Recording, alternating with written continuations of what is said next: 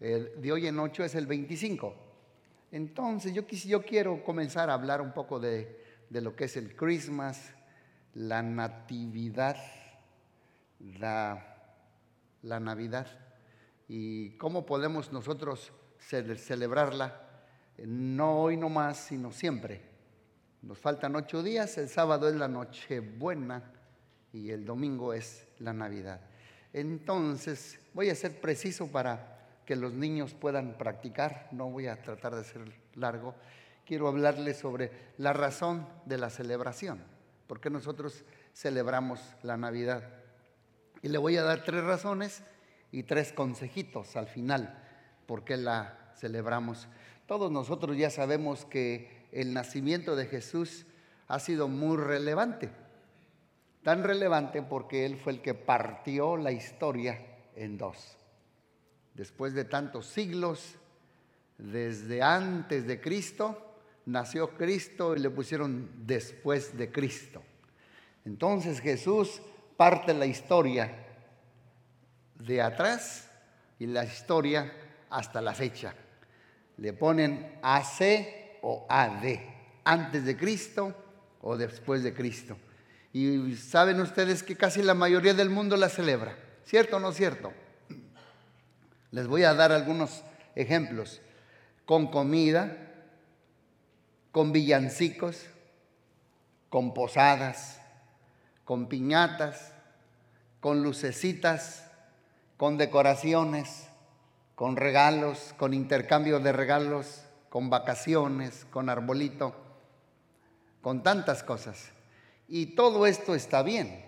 Nada más que quiero quiero nada más que no se nos olvide hacer conciencia que no perdamos el sentido de la Navidad. Porque les voy a hacer, les voy a dar tres consejos que le pasó a Israel. Ellos perdieron el sentido cuando nació Jesús. Y eso nos puede pasar a nosotros. Así es que no perdamos el sentido de la Navidad. Veamos lo que dice Lucas capítulo 2 del versículo 3 al 7. Todos regresaron de sus antepasados a fin de inscribirse para un censo.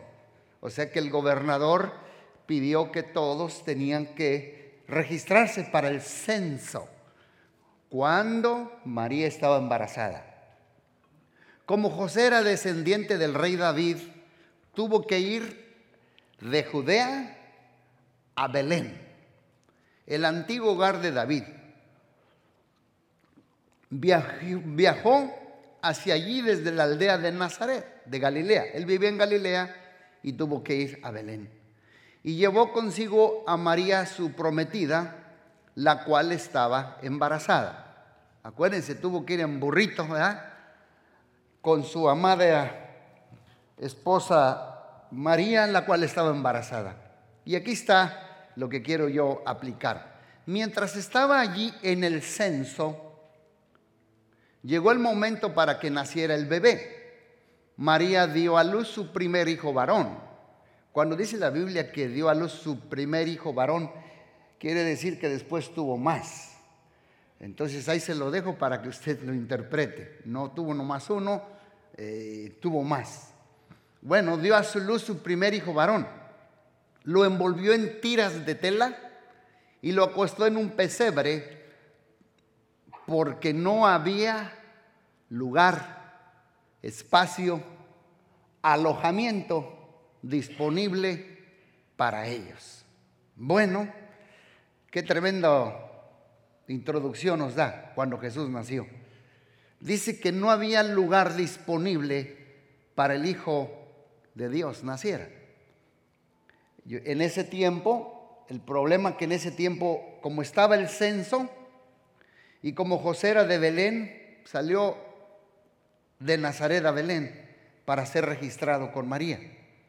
Y cuando llegan a Belén, pues usted imagínese muchos viajando para ser censados, para ser registrados.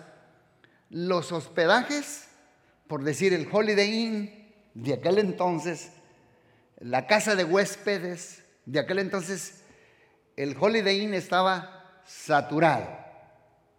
Y usted piense todo tipo de hotel. Tocaron puertas, llegaban a, los, a las casas donde hospedaban y decían, está lleno, está saturado. Y debido a tanta gente que viajó para ser registrados por este censo, estaba toda la gente ocupados en viajar, en comer, en dormir, en ir al hotel para poderse registrar. Pensamiento número uno. Tres razones por qué ellos perdieron la primera Navidad. Tres razones. Y eso nos puede pasar a nosotros. Número, razón número uno es que todos estaban ocupados. Busy. Hoteles, gente. Y yo creo que Jesús llegaba, perdón, José llegaba con María y la tocaba la recepcionista y decían, todo lleno, casi ni los pudieron atender, porque es que ya tenemos registrado, está cupo lleno. Como dicen en inglés, sold out, todo vendido. Yo creo que ya ni, lo, ni los trataban bien a los que venían, porque estaban todos muy ocupados atendiendo a los que ya estaban en el hotel, a los que ya estaban hospedados. Entonces, eh, estaban tan ocupados que perdieron la oportunidad de que Jesús naciese en su hotel. ¿Te imaginas? Llegaba a un hotel, no vacancia, no hay vacancia. Imagínate, por un momento que Jesús hubiese nacido en cierto hotel, ese hotel nunca hubiera estado vacío. ¿Saben por qué? Porque sería renombrado. En este hotel nació Jesús, el rey de los judíos. Pero se perdieron la oportunidad del first Christmas, la first natividad, la first Navidad. Y sucede hoy lo mismo. Por eso nada más les digo para que hagan conciencia. Toda la comida está buena, pero ahí les voy. Muchos pierden el sentido de la Navidad porque están tan ocupados cocinando la chuleta de puerco. No es, es malo pasar, nada. Hasta si quieres, pásame tantita.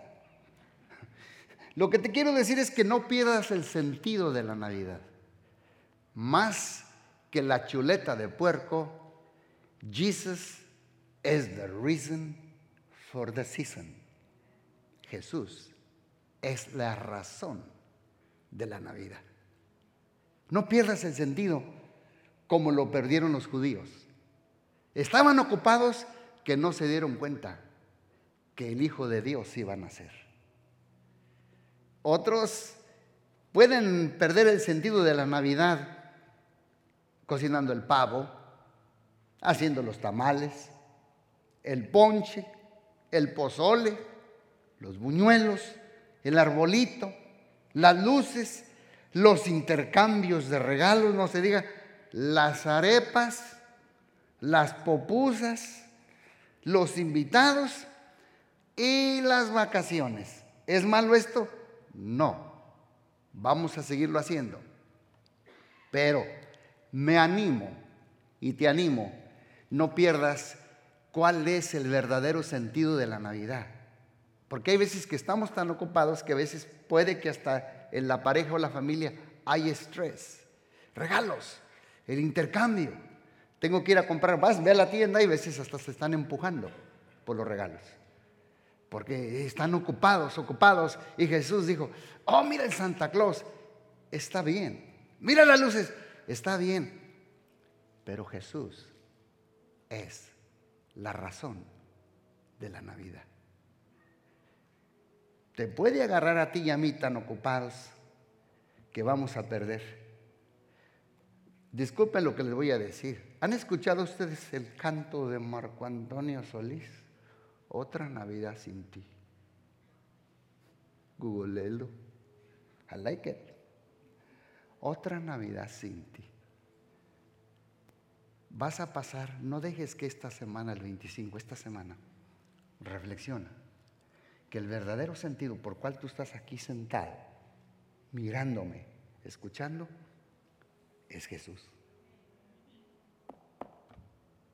Todos los del hotel de Bethlehem se perdieron la primer Christmas por estar tan ocupados, porque la razón de la Navidad es Jesús.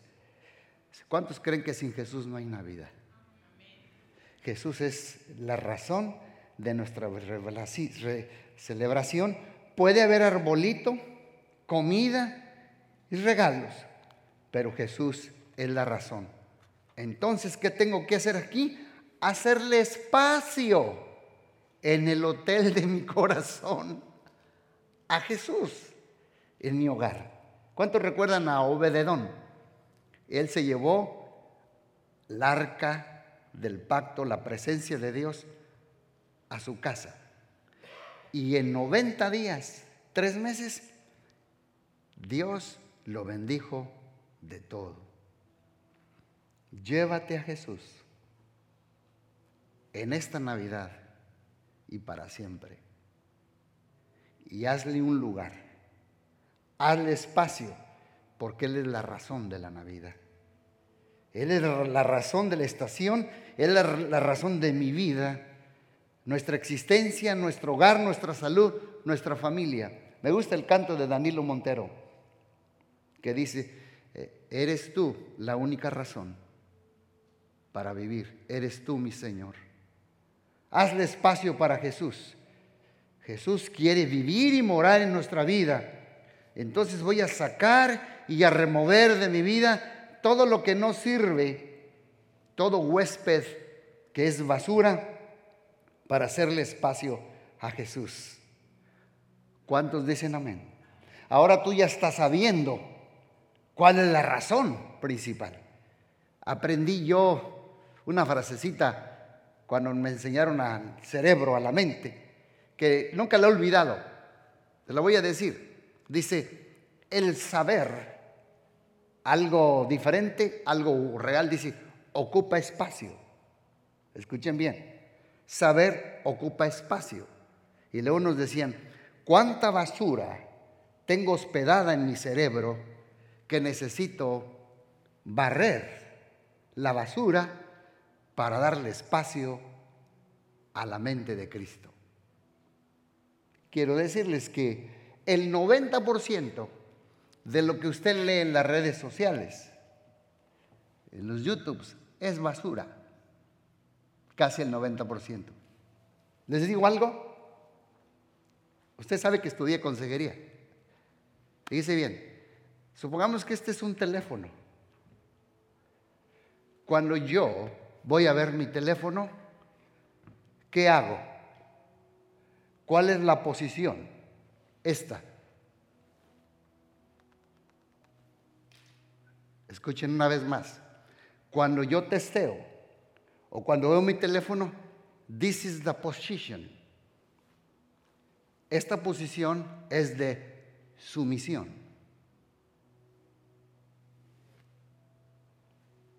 Me rindo. Me someto. Dale a Jesús el primer lugar en tu vida. Hay veces que la primera posesión que yo hago a veces es al teléfono. A Dios a mí me habló, por eso como mi, mi guante es estándar, me dijo, tú te sometes primero a la tecnología, más que a mí. ¿Cuántos dicen amén? ¿Por qué estoy diciendo eso, pastor? Estoy hablando de la Navidad, ¿verdad? Pero déjenme les digo algo por la misma ofrenda. La tecnología de hoy en día entiende bien nuestros cerebros. Todos los instrumentos que hoy en día se usan, ¿qué voz tienen? Alexa, de hombre o de mujer. Ayúdenme. GPS. De acuerdo a la neurociencia, todos los instrumentos de hoy en día tienen la voz de mujer. ¿Saben por qué? Porque como ellos estudian el brain, tu brain y el mío registra la primera voz, mamá. Te lo estoy dando por lo mismo, Brenda. Mother. Por eso ponen una voz de mujer. Porque en el cerebro de nosotros ya tenemos registrada la voz de mamá. ¿Ya la captó? Es bien, es bien importante, por eso hacerles, no me estoy desviando, ¿eh? hay que hacerle espacio, hay que hacerle espacio a Dios. Por ejemplo, les hago otro ejercicio y no soy brujo. Todos ahorita quiero que piensen en un limón. ¿Ya lo pensó? Piensen en un limón, de esos limones verdes grandotes. Pártalo por la mitad. Si quiere usted ponerle un poquito de salecita o, o chile tajín, pues póngale un poco sal o chilito. Ahora, abra la boca y exprima el limón en su boca. Exprímalo. ¿Cuántos aliviaron? Levanten la mano los que se aliviaron.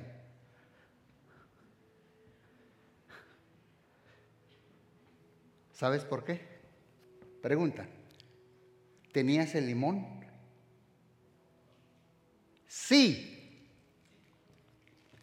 En la mente.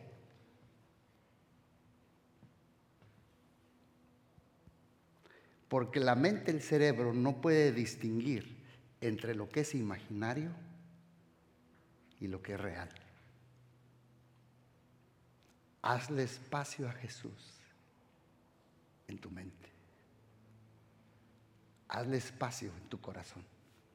Y vas a ver que esta Navidad va a ser una de las mejores Navidades en Cristo Jesús. ¿Cuántos dicen amén? ¿Cuántos están aprendiendo? Les doy otro, les hago otra dinámica para que no se me duerman. Si yo les dijera a los de este lado, a los de este lado, hoy es campeona, hoy es campeón. Todos están, unos voltean para atrás y otros voltean a ver al otro diciendo, este, ¿a quién le está diciendo? Hoy es campeona, campeón. Pero si yo les dijera, mejor no voy a usar una palabra media grosera, pero si yo les dijera, hoy es tontito, te voy a decir, todos voltean y hasta se me pueden enojar, porque está aquí.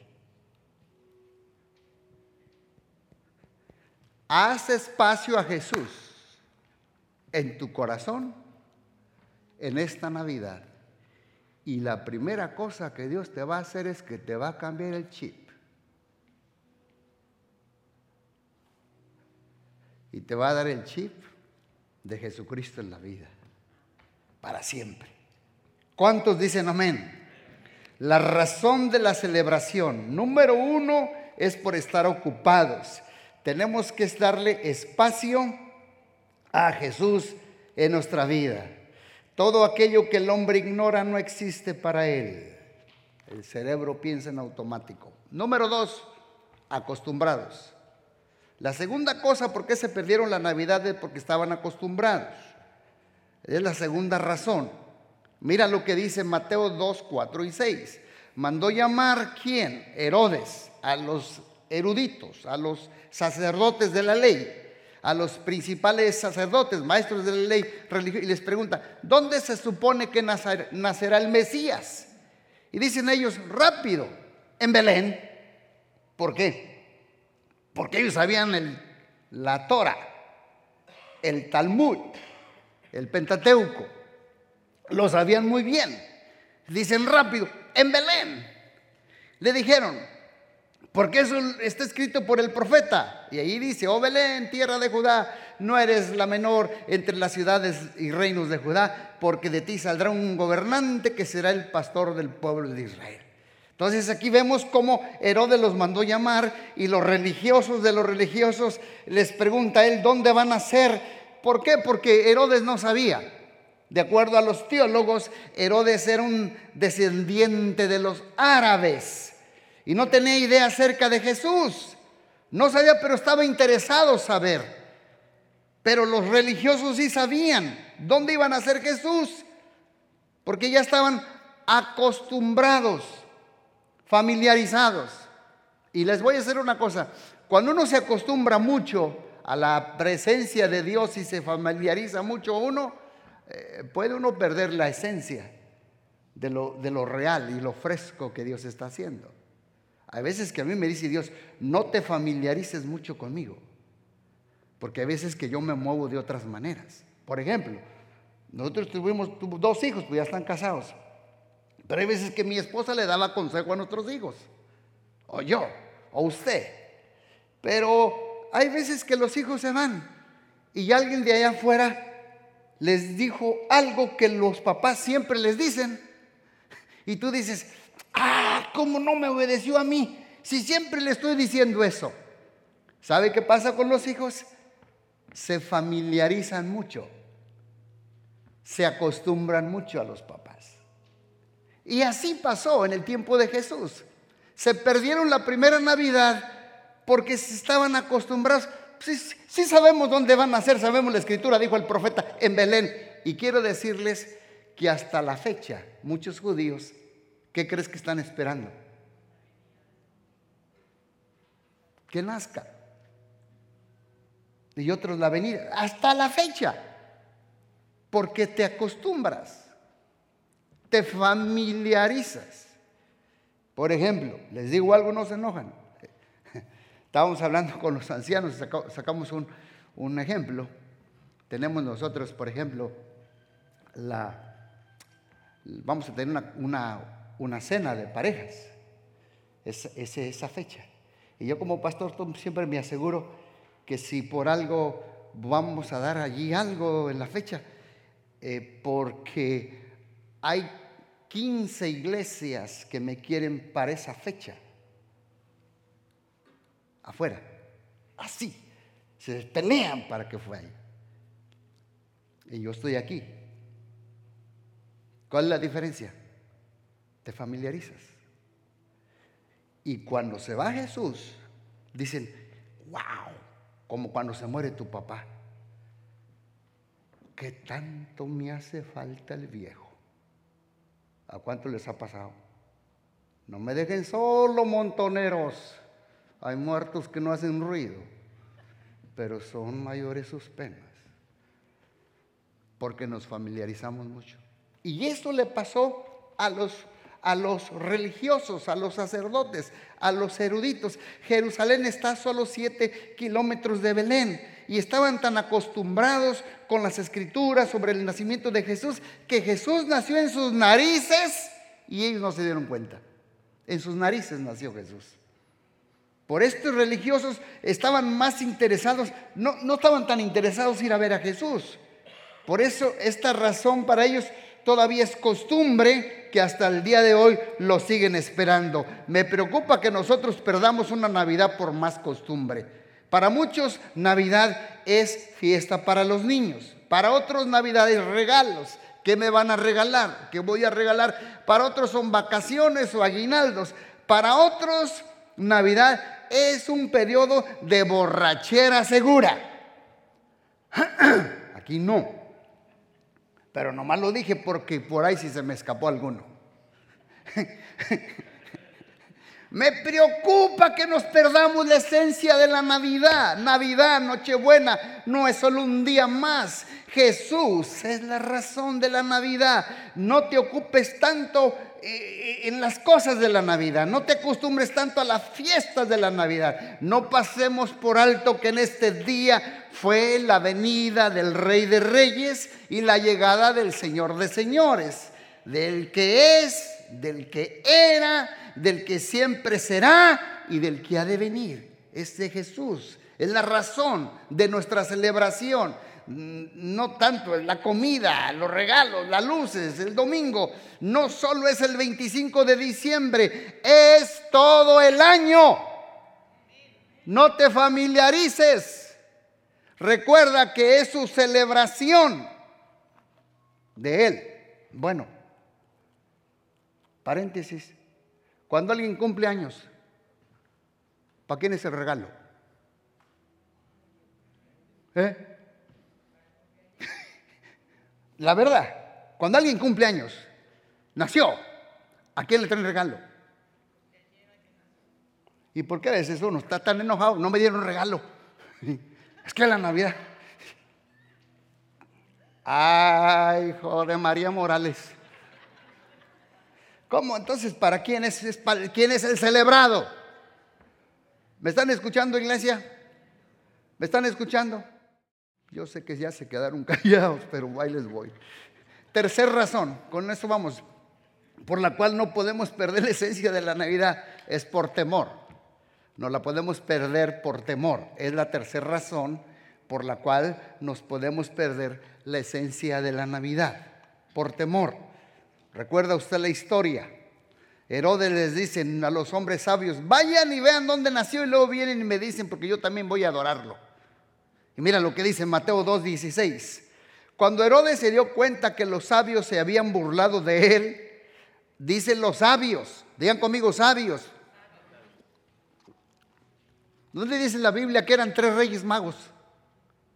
¿De dónde se sacó usted eso? ¿Dónde dice la Biblia que eran Melchor, Gaspar y Baltasar? Dios mío, pura tradición. Dice la Biblia que era una caravana grande, era un grupo grande, dice, de hombres sabios. No eran tampoco como Walter Mercado astrólogos que cuentan la osa mayor, la osa menor y que tú eres del Capricornio y de Aries. No, eran astrónomos. Hay diferencia de un astrólogo a un astrónomo. El astrónomo estudia los astros. Ellos eran hombres sabios, era una caravana que venía desde muy lejos, que habían estudiado. Dije, su estrella la hemos visto. Y a eso venimos a adorarle. Y digo, ¿dónde? Vayan y, busquen y luego me dicen a mí dónde para yo también ir a adorarle. Sí, lo que, lo que ya le preocupaba al rey Herodes. Mira lo que dice, dice y cuando Herodes se dio cuenta que los sabios no se habían burlado de él, se enfureció y mandó matar a todos los niños menores de dos años en Belén. O sea que es lo mismo, es el mismo espíritu de asesinato del aborto. Los bebés. No me dejen solo, montoneros. Es el mismo espíritu, este es el mismo espíritu que estuvo con Faraón cuando nació Moisés, que mandó asesinar a niños. El mismo espíritu está aquí, hoy en día, en todo el mundo, disfrazado. Aquí está el espíritu de odia a los niños. Satanás odia a nuestros hijos. No se los deje en manos de Satanás. Pelee por sus hijos. Luche por sus hijos. Por eso se enfureció. Mandó matar a todos los niños menores de dos años de ¿Qué edad tiene tu niño, Julio? Aquí no se hubiera escapado. Gracias a Dios que no está aquí en los tiempos de Herodes, pero sí está Satanás vivo. Y ese los busca a los tres, a los cuatro, a los cinco años porque los quiere lastimar. Dice, dice, de acuerdo con el tiempo que había averiguado de los sabios. Entonces Herodes, como era el títere de los romanos, tenía mucha paranoia. Pues yo podría decir, era un esquizofrénico paranoico. ¿Y saben por qué tenía tanto miedo? Por eso me quería matar. Porque tenía miedo que le quitaran el trono de rey, de la posición. Por eso dice la Biblia que un día mató a su cuñado. ¿Cuántos recuerdan su historia? Herodes mandó matar a su cuñado. Otro día mandó matar a su esposa. Otro día mandó matar a sus dos hijos. Y si tú ves la historia, todo era porque tenía temor que le quitaran su posición de rey. Y yo creo lo mismo que nosotros también nos puede pasar este temor. ¿Por qué, pastor? Por dejar de ser los reyes de nuestras vidas. Es la misma posición. Temor a dejarle control todo a Dios. Eh, Señor, te entrego esto, pero esto, esto no, no me lo quites. Tengo temor a, a ser el rey sobre eso en mi vida. Temor a entregarle las riendas de nuestra vida. Por eso en Navidad hay algunos que se pegan fuertes borracheras. están diciendo, yo quiero seguir siendo el rey. Yo quiero seguir teniendo el control, por eso no entregamos el control de Dios a nuestras vidas y nos perdemos la, la realidad de la Navidad. Por eso hoy te invito a que le entregues completamente el control a Dios. Por estar tan ocupados, por estar acostumbrados y por temor. Y con esto termino. Tres últimos consejos. Entonces, ¿qué debo de hacer para celebrar bien la Navidad? Primer consejo, enfócate. Enfócate. Hay personas tan ocupadas ganando, trabajando y trabajando y ocupados que se olvidan de vivir. ¿Vives para trabajar o trabajas para vivir? Vivir tan ocupado me puede llevar una agenda llena y puedo perder mi familia. Enfócate en lo que es más importante. Lo más importante en esta Navidad es Jesucristo. He's the reason for the season. Cristo nació. Él es la razón de la Navidad y de todos los días del año. Enfócate en Cristo. Es Jesus. Es su persona, es Él. No son las cosas, no es el trabajo, no es nada. Mira lo que dice este Salmo 39, 6. Dice, nuestra vida es pasajera. De nada nos sirve amontonar riquezas. ¿Me escuchaste? Esos que tienen la tendencia horror. ¿Sabes qué es un horror? Un horror acumula, acumula, acumula y tú le quieres agarrar. Don't touch it. Me sirve. Y, y, aquel con necesidad. No, esto me sirve. Mm. Es pasajera. De nada nos sirve amontonar riquezas si al fin y al cabo otros se quedarán con ellas. Qué tremendo, ¿verdad? Mire, paréntesis. Me pega duro a mí el testimonio de estos dos jóvenes que yo les dije, aquí están los jóvenes, pues ya los conoce ustedes. Ellos cuando yo los vi, yo hasta la fecha, yo ni sé que fui yo, fue Dios. Porque ya tenían más de 24 horas allí abandonados en el aeropuerto y vienen conmigo. Fui la primera persona que me preguntan porque tenían miedo, pero llegaron conmigo. Y la primera cosa que dice, oiga, dice, tenemos 15 días con pura agua y galletas. Yo dije, chihuahua, hombre. ¿Cómo no había alguien aquí en el aeropuerto que discerniera que Jesús tenía hambre? Porque tuve hambre y me diste de comer. Porque tuve sed y me diste de beber. Y gracias iglesia, porque muchos de ustedes los están apoyando. Con ropa, con zapatos, con lo que sea. Ese es el Cristo de la Navidad. Dale al pobre. Hay veces que uno dice, ¿y qué le regalo a mis hijos? Dice Guillermo, tienen todo. Otro pa. Quiero el otro más grande.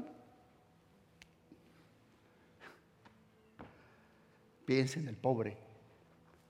El que le da al pobre, a Dios le presta. Y Dios no es tracalero. Y el bien que ha hecho, Dios se lo recompensará. ¿Por qué? Porque mi vida es pasajera y de nada me sirve amontonar riquezas. Al fin y al cabo, otros se quedarán con ellas. Hasta la placa de dientes que tiene y te la saca el panteonero chimuelo.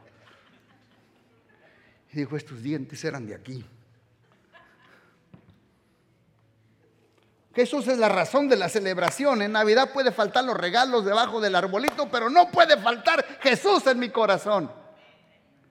Con Jesús en tu corazón sigue siendo Navidad. Enfócate en amar, enfócate en perdonar, olvidar, abrazar, hacer la paz con tu pasado y contigo mismo. Esta semana es un buen momento para pedir perdón y para soltar el perdón. El mejor regalo que le puedes dar a tu esposo es perdónalo y olvida. No como me dijo aquel esposo, eh, mi esposa me dio un perdón del diablo. Me dice hoy que me perdona y mañana me lo saca y me lo refrega en la cara. Perdona y olvida. Es el mejor regalo. No le compres otro jury. No le compres otro suéter. Hug, kiss, love, kindness, gentleness, peace, hope. Ya no se peleen. Regalen. No regales regalos. Regala amor. Regala perdón. Regala humildad. Te lastimé, te di, te ofendí. Ese es el Cristo de la Navidad. Enfócate en lo que es prioridad. Enfócate en lo que es bueno y vas a ver que vas a experimentar una Navidad de las más tremendas con Cristo allí en tu hogar y en tu familia. ¿Cuántos dicen amén? Que callados, pero gloria a Dios. Enfócate en esto. De nada me sirve dar un regalo y seguirlo odiando, maltratándolo, usándolo, desvalorándolo, golpeándolo, amenazándolo. Lo mejor que puedo dar es mi perdón. Esto es lo más importante. En esto me voy a enfocar. Navidad no se trata de cuánto puedo recibir, sino de cuánto yo puedo compartir. Navidad no es solo un tiempo para abrir regalos, es un tiempo para ven a mi corazón, oh Cristo, pues en él hay lugar para ti. ¿Cuántos se saben ese himno? Tú dejaste tu trono y corona por mí al venir a Belén a nacer. Navidad es tiempo para, no es solo tiempo para abrir regalos, sino para abrir el corazón, amar, bendecir, dar, compartir. Todo puede faltar en la Navidad, pero lo menos que puede faltar, no es negociable, es el perdón, la esperanza, la paz, la fe y el amor y caminar la milla extra en esta Navidad. Y yo doy el primer paso y enfocarme en lo que es realmente importante. Ya se va a terminar, faltan 13 días, pienso, para que se termine el 2020. ¿Cuántos días faltan? No son buenos para 13. Te voy a dar un consejo. Cierra bien la Navidad y Año Nuevo y en enero comienza con tu pie derecho. Dice, voy a comenzar con el pie derecho. En este cierre de año, en esta Navidad, en esta Nochebuena. Y vas a ver que hasta el ponche te va a salir rico. Y sin piquete. Porque si tiene piquete, hasta curseras te van a dar.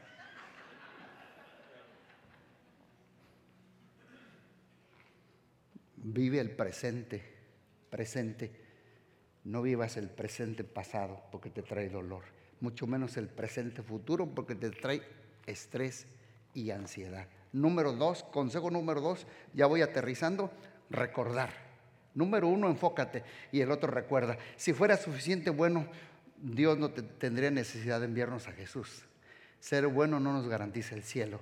Hay que recordar que este versículo lo mencionó no sé si hacía el pastor Marco, pero lo vamos a volver a, leer. Juan 3:16 en la DHH dice, pues Dios amó tanto al mundo que dio a su Hijo único para que todo aquel que en él crea no muera, sino tenga vida eterna.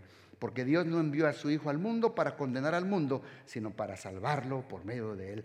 Todos necesitamos recordar que necesitamos un Salvador. No se te olvide y recuerda siempre que Jesús dio todo en la cruz para salvarnos. Cuando yo me olvido que necesito un Salvador, ya me acostumbré y pierdo mi primer amor. Recuerda que Él te rescató, te compró, te salvó, te coronó de favores y de misericordias. Cuando uno olvida, entonces deja de recordar y de agradecer y serle fiel. Recuerda siempre y aprovecha este 24 y 25 de diciembre que necesitamos un Salvador. Si Dios hubiese querido condenarnos, nos hubiera mandado un juez. Si Dios nos hubiera querido castigarnos, nos hubiera mandado un verdugo, pero no fue su plan. Por eso nos envió un Salvador. Recuerda. Y por último, celebra. Enfócate, recuerda y celebra. celebra que, dice la escritura, que un ángel se les apareció a los pastores y tuvieron gran temor. Este fue día terrible para Satanás. Mira lo que dice Lucas 2.10, fue el día de los más terribles para Satanás. Pero el ángel les dijo, no temáis, porque aquí os doy nuevas de gran gozo. Será para todo el pueblo. Os ha nacido hoy en la ciudad de David un Salvador que es Cristo el Señor. Esto servirá de señal. Hallaréis al niño envuelto en pañales, acostado en un presebre. Celebra, celebra, dice aquí. Este día fue el día más terrible para Satanás porque sabía que le iban a quitar la autoridad, le iban a quitar todo el poder que tenía sobre la muerte. Jesús iba a ir a la cruz, iba a dar su vida y decirle, dime, oh muerte, ¿dónde está tu aguijón? Dime, oh sepulcro, ¿dónde está tu victoria? El que esté en Cristo Jesús, aunque esté muerto, vivirá para siempre. Dios dice, celebra, celebra, celebra. ¿Qué hubiese pasado si Él no hubiera haber nacido? Ninguno hubiera sido salvo. En esta Navidad no tienes razón para tener miedo. Jesús significa buenas nuevas. Escucha sus buenas noticias porque los noticieros y las redes, la mayoría es basura y te confunde. Las buenas noticias es que Jesús nació, creció, dio su vida y murió y resucitó. Jesús siempre fue, Jesús siempre es, Jesús siempre será. Jesús es eternamente para siempre. Él es el mismo de ayer, de hoy y por todos los siglos. ¿Cuántos creen que Jesús sí vino, pero no fue niño? Tuvo que crecer. Un niño no nos puede dar vida. Gracias a Dios que nació, pero él tuvo que crecer para poder dar la vida. Lo tuvieron que cuidar. Por eso a la edad de 12 años se perdió hasta en el templo. Él sabía para los business de su papá, a lo que él venía. Pero dio su vida, entregó su vida y tuvo que ir hasta la muerte y muerte de cruz. Ahorita en marzo, abril, celebramos la resurrección de Jesús. Y yo creo, yo siempre creo que la resurrección de Jesús no es un evento. La resurrección de Jesús, escúcheme, no es la cuaresma. No es un evento, no es la cuaresma. No es una teología. No es que si como pescado, como carne de res. No, no, no. La resurrección de Jesús no es eso. La resurrección de Jesús es una persona. Él dijo, yo soy la resurrección y la vida.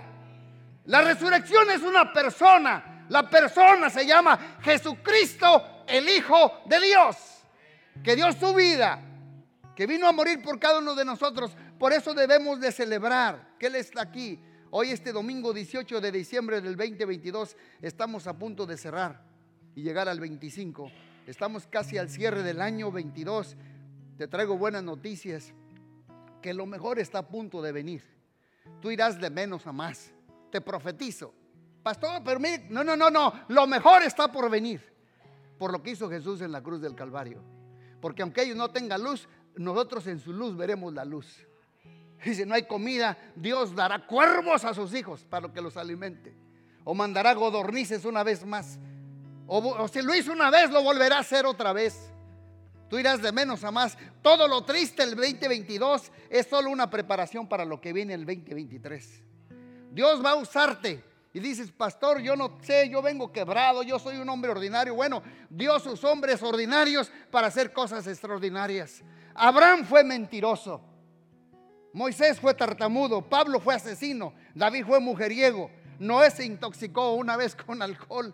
Israel fue prostituta. María Magdalena fue, Dios le expulsó siete demonios. Pero cuando Dios los tocó, no vuelven a ser igual. Dios tocó a Jacobo y lo volvió a Israel. Dios tocó a Saulo y lo volvió en Pablo. Lo que Dios toca no vuelve a ser igual. Dios tocó el agua y la convirtió en vino. Dios tocó a Adasa y la volvió a Esther. Dios tocó a Simón, Simón inestable, vara que se mueve como una caña. Dice, ya no serás Simón, Pedro serás. No volvió a ser igual. Dios tocó a los niños y fueron bendecidos. Dios tocó a los ciegos y fueron sanos. Dios tocó a la suegra de Pedro y la fiebre se fue. Dios tocó al leproso y, y se fue la lepra. Es importante, no es el día, lo importante es que Jesús nació y que Jesús te toque una vez más. Te traigo nuevas noticias, paz y no calamidad, esperanza y no temor. Hay salida para tus circunstancias adversas. Es el cumpleaños de Jesús, sí o no. Lo importante no es el día, es que Jesús nació. ¿Y qué le puedo dar yo a Jesús? Bueno, lo que puedes darle a Jesús hoy en este momento es tu corazón. Abrirle tu corazón. Los que me están viendo en la red, o si alguno está aquí, que se siente como el hijo pródigo, que quiere volver a casa. No vayas a cantar como dije ese cantante, otra Navidad sin ti.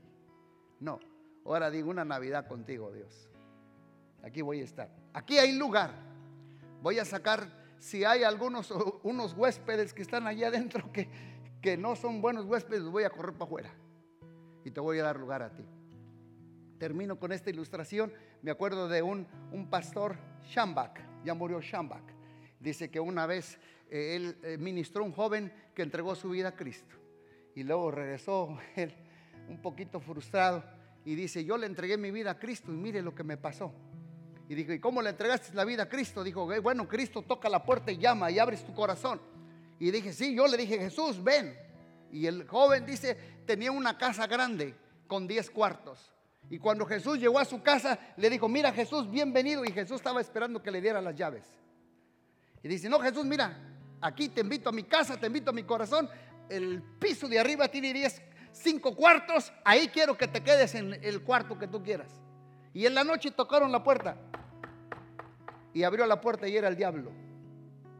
Y el diablo entró y le dio una buenas, una buena moquetiza lo de una buena revolcada. Y en la mañana se levantó todo así. Le dijo, Jesús, mira lo que... Ah, yo por eso te invité, mira lo que... Mira cómo me hizo el chanclas. Mira cómo estoy. Y dijo Jesús, ¿dónde estabas? No, pues aquí.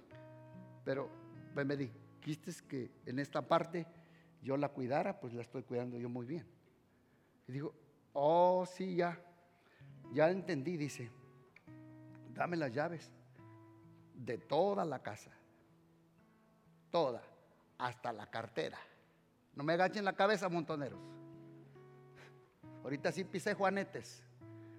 Toda, todo cuarto. Dinero, familia, hijos, trabajo, fuerzas, todo. Y dice, ya te entendí. Aquí están las llaves. Y en la noche tocaron la puerta. Y, y se asustó él. Y dijo Jesús, no, yo soy el Señor de esta vida. Yo estoy en control. Yo soy el que voy a abrir. Y cuando le abre la puerta, ¿quién crees que estaba allí? El diablo. Y cuando el diablo ve a Jesús, se postra y dice, I'm sorry, me equivoqué de domicilio. Y se va. Entrégale a Jesús todo tu corazón. Dame, hijo mío, tu corazón. Y los que me están viendo también. Y vas a ver que esta Navidad la vas a pasar la Navidad más hermosa, espectacular, con la paz, la esperanza, el amor, la caridad de Dios sobre la vida, sobre tus hijos, sobre tu matrimonio, sobre tu futuro, sobre el fin de año y sobre todo lo que viene. ¿Cuántos dicen amén? Y vuelvo a profetizarte, lo mejor de Dios está por venir a tu vida.